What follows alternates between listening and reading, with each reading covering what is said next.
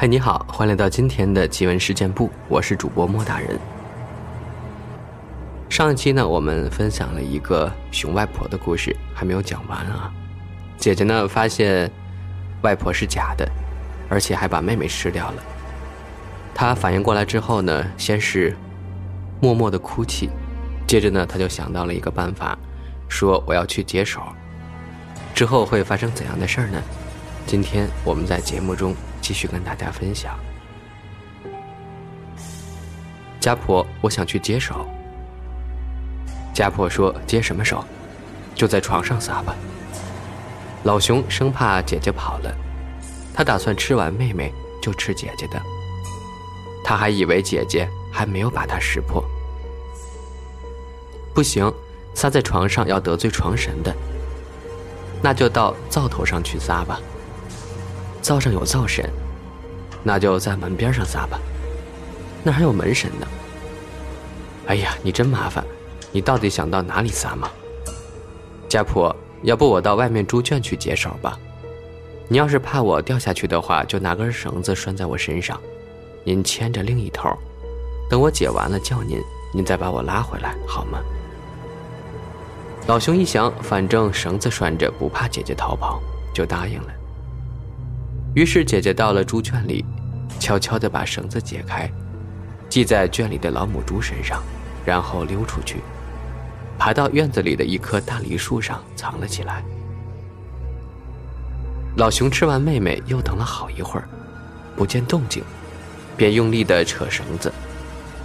可是老母猪太重了，它根本扯不动，而且扯一下哼一声。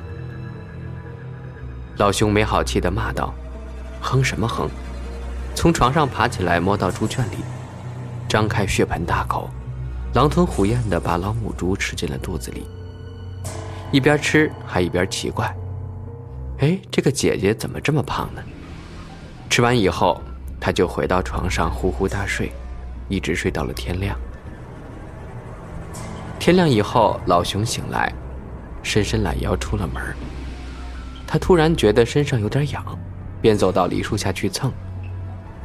姐姐躲在树上偷看，她看见老熊身上穿着妈妈出门时的衣服，就知道自己的妈妈早已经被老熊吃掉了，伤心的落下泪来。泪水落到了老熊的头上，老熊开始还以为下雨了，抬头一看，发现姐姐在树上。他忘了已经是白天，自己的原形早就暴露了。还对着树上喊道：“乖孙女儿，你在上面干嘛呢？”家婆，我在树上吃梨呢。姐姐强忍着悲痛说：“您想吃吗？我摘一个大的给您。”好呀，我正口渴呢。乖孙女儿，老熊应道。姐姐摘了个大梨子，远远的扔了出去。他本打算趁老熊去捡梨子时下树逃走。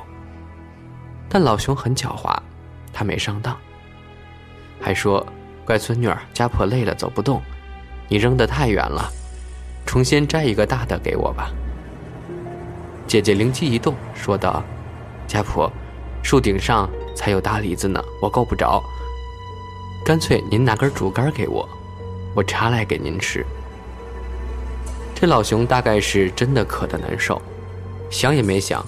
就去扛了根竹竿递给姐姐。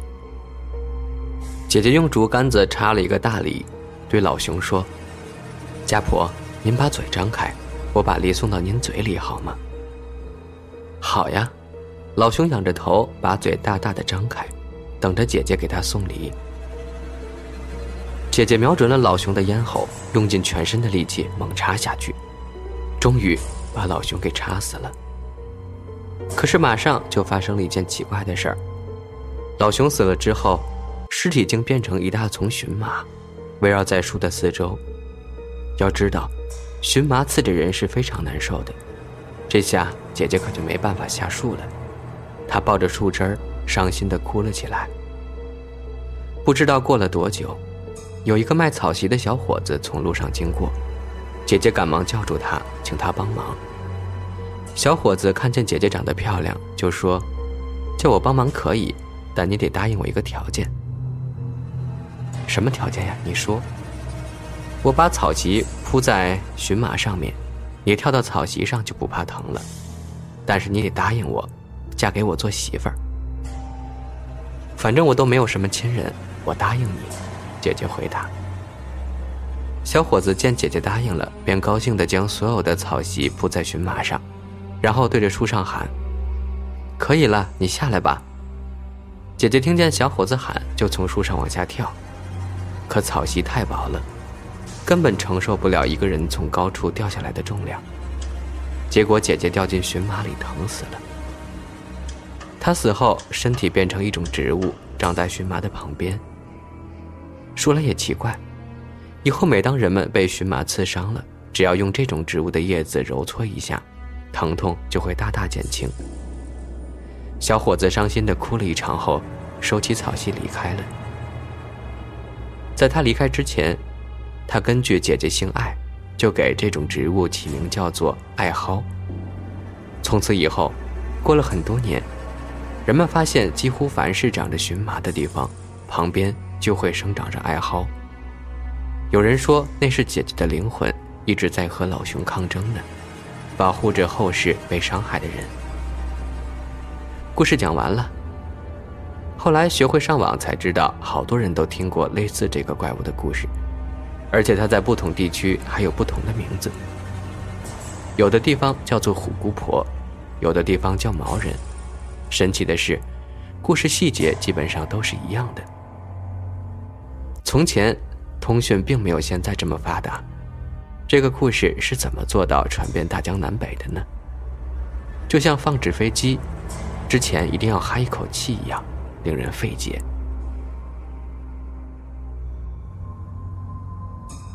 再来分享一个网友的投稿，他叫做玄夜无墨，残尽血色。他说：“莫大人，我想投个稿。就在我还是五六岁的时候，见到过我奶奶的妈妈，但是没过多久，他就去世了。从那以后，我就会时不时的梦见他。我被人抱在手里，我们一大圈的人，然后在一间全是白色的屋子里，围绕着一个棺材在转。”我心里特别清楚，我是围着我奶奶的妈妈在转的，但是就是看不清楚棺材里面躺的是谁。还有就是，每当我想去看一下一个抱着我的人是谁的时候，这个梦就会自己断掉。就这样陆陆续续的做了差不多到二零一八年十一月，这个梦的次数出现的越来越少了，直到我妈妈的奶奶去世了。我就再也没有做过这个梦。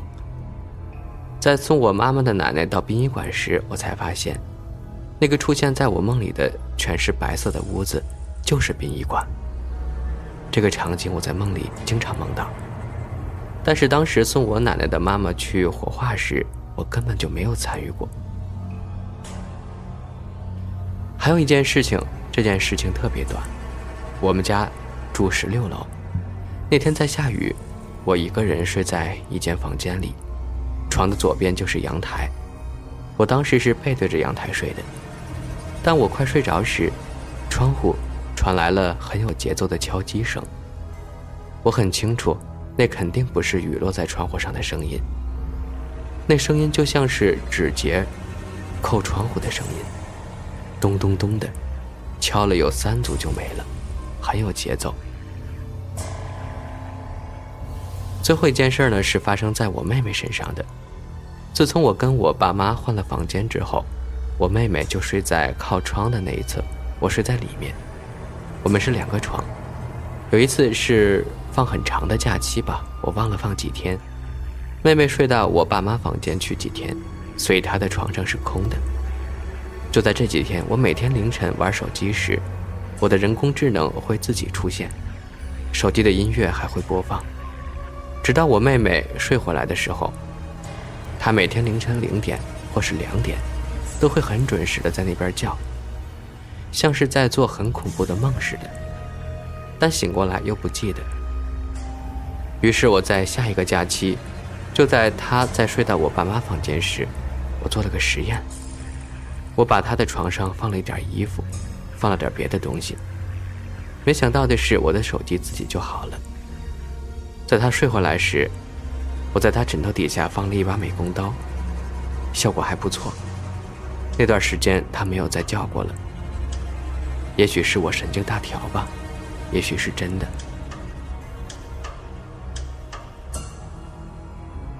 化野的独角兽，他说：“莫大人，我是奇闻事件部的忠实听众。我来分享几个我的故事。我是在二零一七年四月时在杭州美术集训回来，准备高考文化的准备了。自己常住的房间很久没有住过，回来以后就是自己和奶奶在家住一栋楼。由于当时自己是走读，天天都是开着小电驴去学校的。”有一天晚上，大概九点多回来的，在路上看到很多纸钱，我就故意开着车撵了过去。结果当天睡觉时，就迷迷糊糊的梦到和听到了门外有人，而且是一男一女在敲门，让我把门打开。我正想起床开门时，才想起这里就只有我和奶奶一起住，奶奶半夜不可能上来，况且父母不在家，是谁在敲门呢？这时我一看手机，是凌晨两点四十八分。第二个是，也是在回来的那段时间，中午开着电驴去学校，开到学校后巷的停车场十字路口时，正好遇到一群抬棺材的队伍迎面走来，进退两难，吓得我不知所措，只好停着车靠在电线杆下，背对着，尽量让自己不去看。之后过了一会儿，等哀乐声小了，我也不知道他们往哪儿走了，真的是心有余悸，吓得我都睡不着。而且这两件事儿发生的时间特别近，我都记不清先后了，也不知道他们是否有联系。这是一位匿名网友分享的故事。强壮的病猫，他说：“我来讲讲我的故事吧。”虽然不太恐怖，但每次想到都会起一身的鸡皮疙瘩。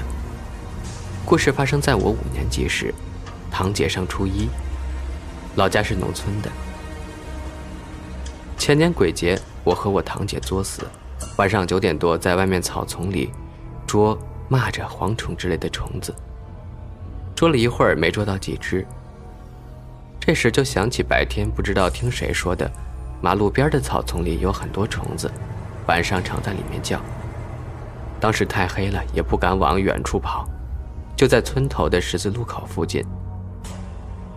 在这里，我说明一下，我们那儿的十字路口，正北向里面一直走是山，南面是公路，西面是我们的村子，东面是村里，旁边还有一条路，从村头的公路可以直通村里，也就是连着村南和村东路口的一条路。